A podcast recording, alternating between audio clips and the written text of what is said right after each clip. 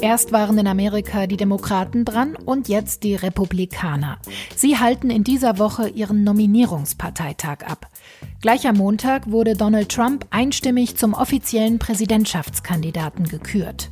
Doch bei dem Parteikongress geht es um viel mehr als Formalitäten.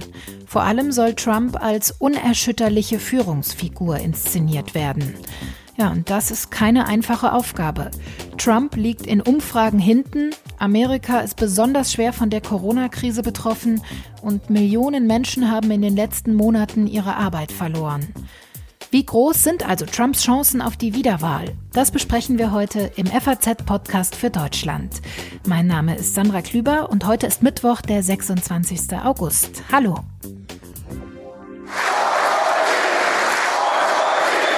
Seit Anfang der Woche läuft die RNC, die Republican National Convention. Wegen der Corona-Pandemie findet der Parteitag zum Teil online statt, aber auch in Charlotte, North Carolina und in Washington, D.C. Und bisher wurden mal leisere Töne angeschlagen, wie hier von Melania Trump, die sich an die Opfer der Corona-Pandemie wandte.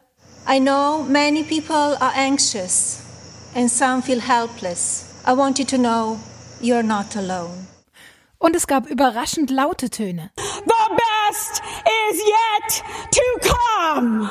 Und natürlich gab es auch jede Menge Trump. This is the biggest. This is it. Our country can go in a horrible, horrible direction. Er hält nicht nur jeden Abend selbst eine Rede, sondern holt auch jede Menge Unterstützung aus der eigenen Familie hinters Rednerpult. Neben Ehefrau Melania treten auch seine Kinder Ivanka, Donald Trump Jr., Eric und Tiffany auf. Wie sich Trump bisher auf dem Parteikongress präsentiert hat und vielleicht auch geschlagen hat, darüber möchte ich jetzt mit Katrin Klüver-Ashbrook sprechen. Sie ist Politologin an der Harvard Kennedy School. Schönen guten Tag. Hallo. Im amerikanischen Wahlkampf, da geht es ja traditionell immer ordentlich zur Sache. Das war jetzt auch wieder so bei den Reden äh, der Republican National Convention. Wie beurteilen Sie denn den Parteikongress bisher? Gab es da Überraschungen für Sie? Naja, es ist insofern ein ganz historischer äh, Parteitag für die Republikaner, als, das haben Sie schon angesprochen, ganz wenig äh, ja, Personalien aus dem Herzen der traditionellen republikanischen Partei zu Wort kommen. Mhm. Sie haben eben schon die verschiedenen Familienmitglieder Trump erwähnt, ähm, die zum Beispiel außer der Ehefrau eines Donald Trump ähm, quasi nicht den Sprachauftrag haben, ihren Vater in dem Sinne als menschlich darzustellen, wie das vielleicht normalerweise die Rolle von Kindern wären, sondern wirklich ein, ja, ein parteipolitische, eine parteipolitische Rede zu halten, ein Statement zu geben.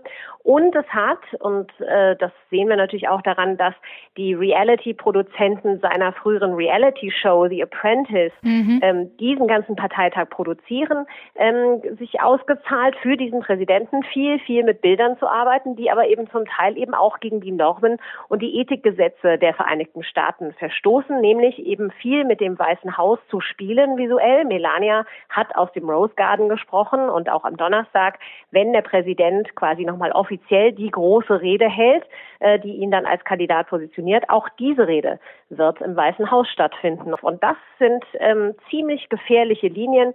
Und wir haben auch gesehen, dass der Außenminister, der auf Steuerzahlerkosten äh, sich gerade in Israel befindet, mhm, eine politisch Mike Pompeo eine politisch persönliche Rede äh, gehalten hat, so hat er das gesagt. Aber natürlich visuell wirkt das ganz anders. Es wirkt, als ob der Staatsapparat diesem Präsidenten, wenn man so möchte, ähm, ja, Gehorsam zuspricht. Ja, das beides. Also zum einen, dass staatliche äh, Städten wie das Weiße Haus für Wahlkampfzwecke genutzt werden, als auch dass andere Regierungsmitglieder wie Außenminister Pompeo sich aktiv äh, in Wahlkampfreden beteiligen. Das gilt beides als ein ethischer Tabubruch in Amerika, ne?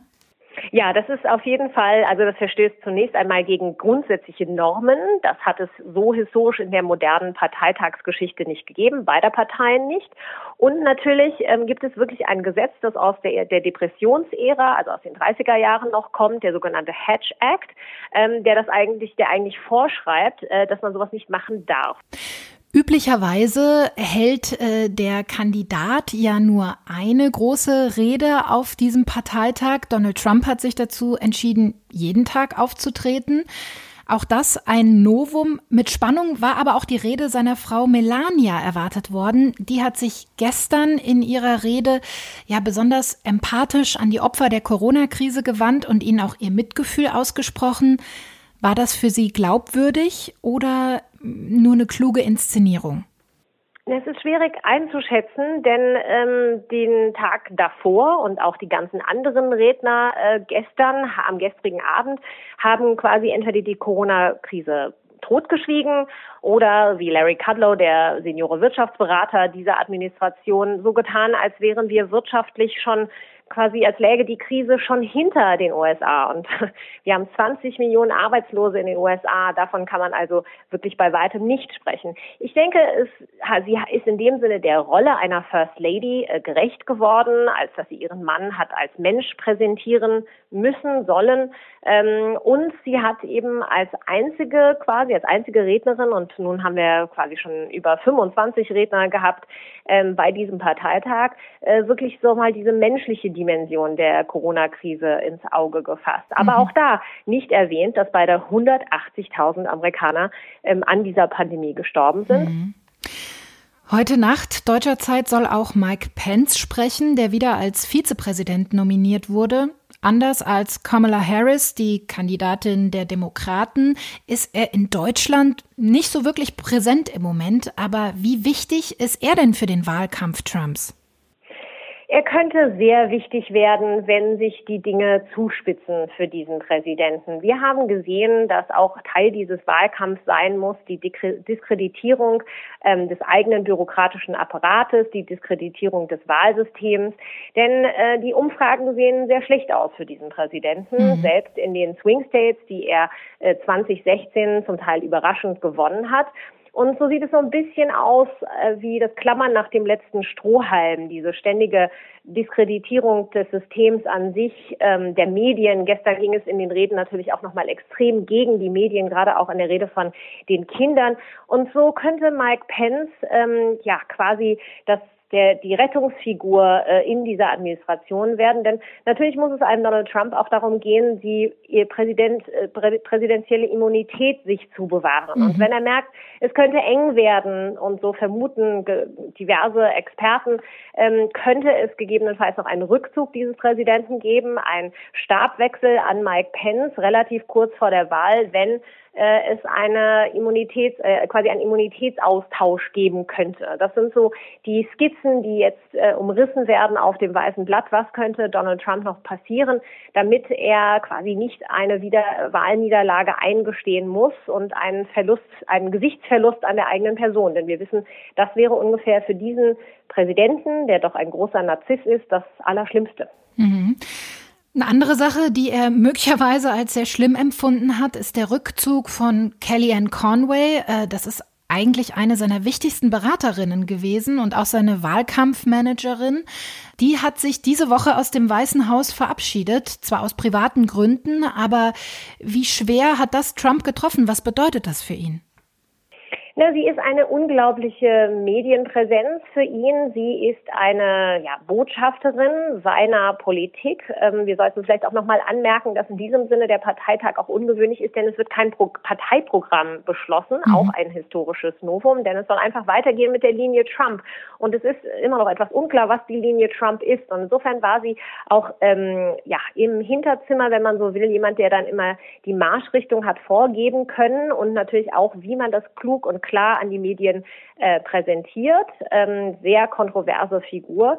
Also es wird ihn vielleicht nicht überrascht haben, denn der Grund, das haben Sie schon angesprochen, ist ein Rückzug aus familiären Gründen. Und so ganz wird sie vermutlich ihre Handschrift nicht aus der weiteren Politik äh, rausziehen können, denn der Stab, der enge Stab um diesen Präsidenten ist ein ganz, mhm. ganz enger, ein ganz, ganz kleiner geworden. Also irgendwie wird sie da mit Sicherheit noch etwas mitschreiben. Sie hat ja auch in der Vergangenheit einige Berühmtheit erlangt äh, durch den Ausdruck alternative Fakten, den sie geprägt hat. Äh, auch auf diesem Parteitag haben verschiedene Redner immer wieder offensichtliche Falschaussagen getätigt. Wie erklären Sie es sich, dass Trump und die Republikaner damit immer wieder durchkommen? Das ist ein Teil einer ziemlich ausgeklügelten Taktik, die wir jetzt seit dreieinhalb Jahren ja, durch dieses Weiße Haus, an diesem Weißen Haus beobachten können. Ähm, erstens eine Streuungstaktik für die Medien, also die Reputationsmedien, die sich dann natürlich immer festbeißen müssen an diesen falschen Fakten, sie erstmal auseinandernehmen müssen, ähm, die, die Wahrheit wieder in die Zeitung drucken müssen, wenn man so möchte, oder äh, ins Fernsehen bringen. Das ist dann endet in einer Art Beschäftigungstherapie, wenn man so möchte. Mhm. Amerikanische Traditionsmedien, Traditionsmedien, ja. Äh, amerikanische TV-Sender haben ja Live-Übertragungen jetzt äh, von Reden mehrfach unterbrochen, um Falschaussagen aufzuklären auch.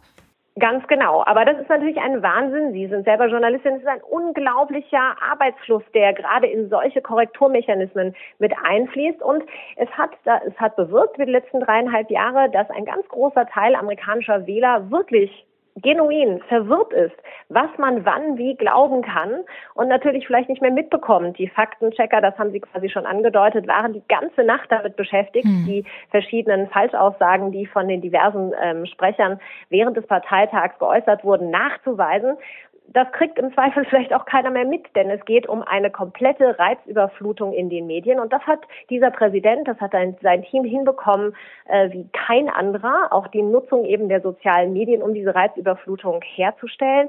Und äh, das führt dann dazu, dass auch immer wieder diese Verschwörungstheorien in die Medien gespült werden oder an seine Anhänger herangetragen werden.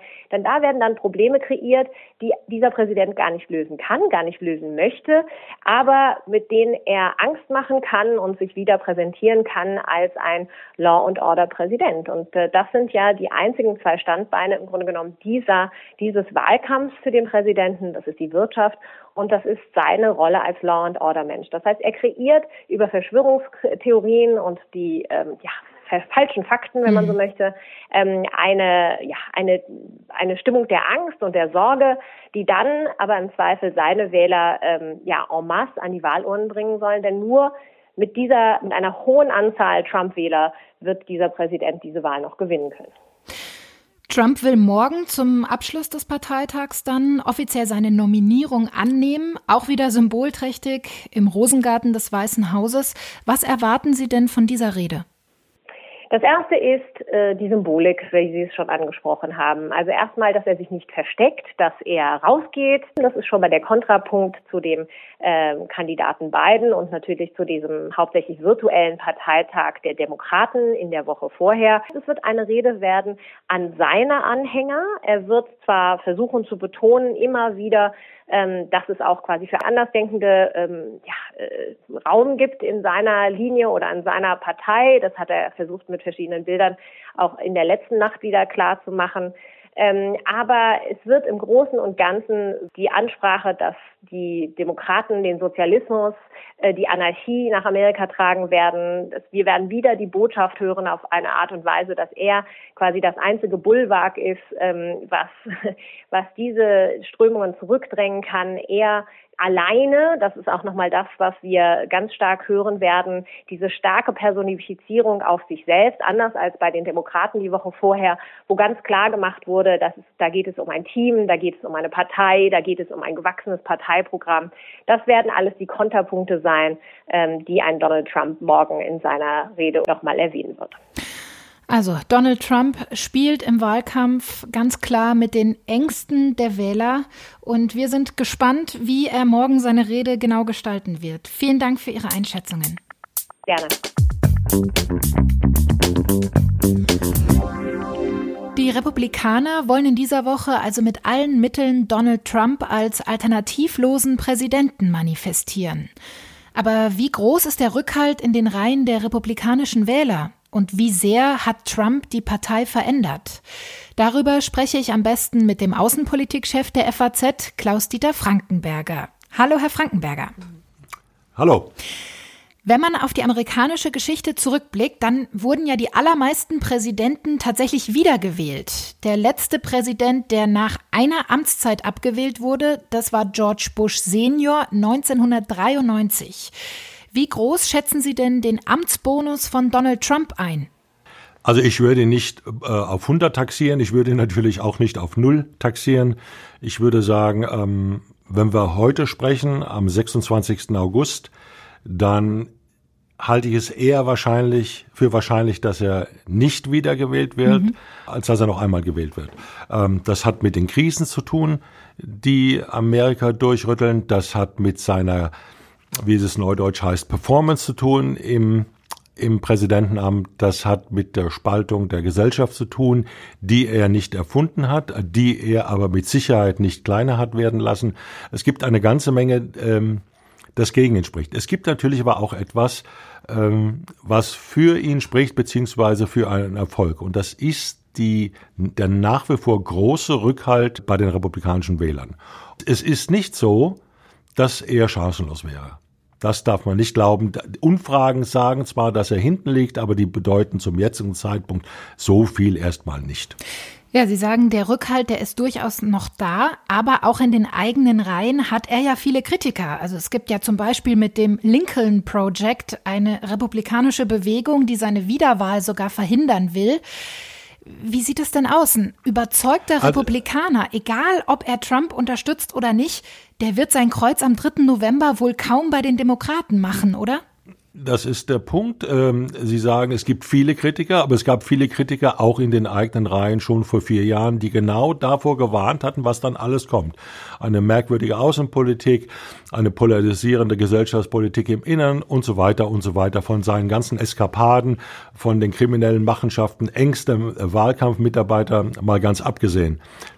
Das hatte keinen Erfolg. Der Donald Trump hat die Republikanische Partei umgedreht, mhm. hat sie quasi in einen Fanclub für sich selbst transformiert und die, der allergrößte Teil der republikanischen Wähler, das würde ich mal so sagen, trotz Zweifel wird ihm da schon nicht von der Fahne gehen.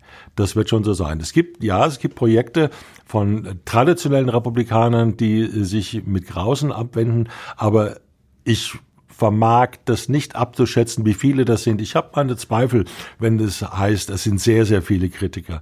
Im Moment ist es eher so, dass die kritischen Stimmen, wir erinnern uns bitte an, die, an das Amtsenthebungsverfahren, da war es gerade mit Romney, der die Traute mhm. hatte, mhm. Äh, für, die Amtsenthebung zu stimmen, beziehungsweise für die in, in einem Fall. Also so doll ist es nicht. Und er wird noch an, etwas anderes tun, um die eigene Basis zu befeuern, sie zu agitieren, sie sozusagen äh, dazu zu bewegen, maxi mit maximaler Stärke an, äh, zur Wahl zu gehen, den Sie Gegner dämonisieren, den Gegner dämonisieren. Und das läuft schon die letzten Wochen auf vollen Touren und jetzt auch wieder beim Parteitag. Sie haben gerade gesagt, Donald Trump hat die Republikanische Partei eigentlich umgedreht. Inwiefern wird er die Partei vielleicht auch nachhaltig verändern? Naja, denken wir mal in der Vergangenheit so bei einzelnen, zu einzelnen Programmpunkten. Freihandel war etwas, was man mit den Republikanern verband. Haushaltsdisziplin war etwas, was man mit den Republikanern verband.